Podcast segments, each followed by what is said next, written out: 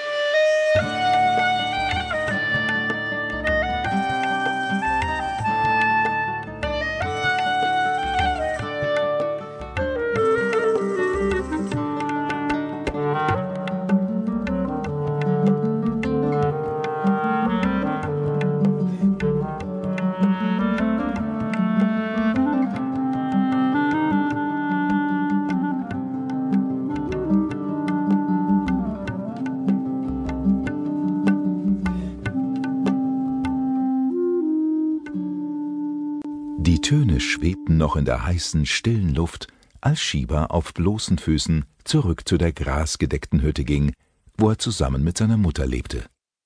Sie bereitete Dahl zu, und schon von fern roch Schieber den Duft der kleinen roten Linsen, die auf dem offenen Feuer köchelten. Als sie an diesem Abend sich auf die Bodenmatten setzten und aßen, sagte die Mutter Du bist nun zwölf Jahre alt und daher ist es Zeit für dich in die Stadt Agra zu gehen und selbst deinen Lebensunterhalt zu verdienen. Wie sein verstorbener Vater war Shiba ein Schlangenbeschwörer. Von ihm hatte er auch gelernt, auf der Pungi zu spielen und die Schlange tanzen zu lassen. Jetzt war er alt genug, selbst die Menschen zu bezaubern. Shiba liebte das Spiel auf seiner Pungi, die einst dem Vater gehört hatte, und er liebte seine Schlange Bonji, eine Kobra, die gefährlich und bedrohlich aussah, wenn sie sich aufrichtete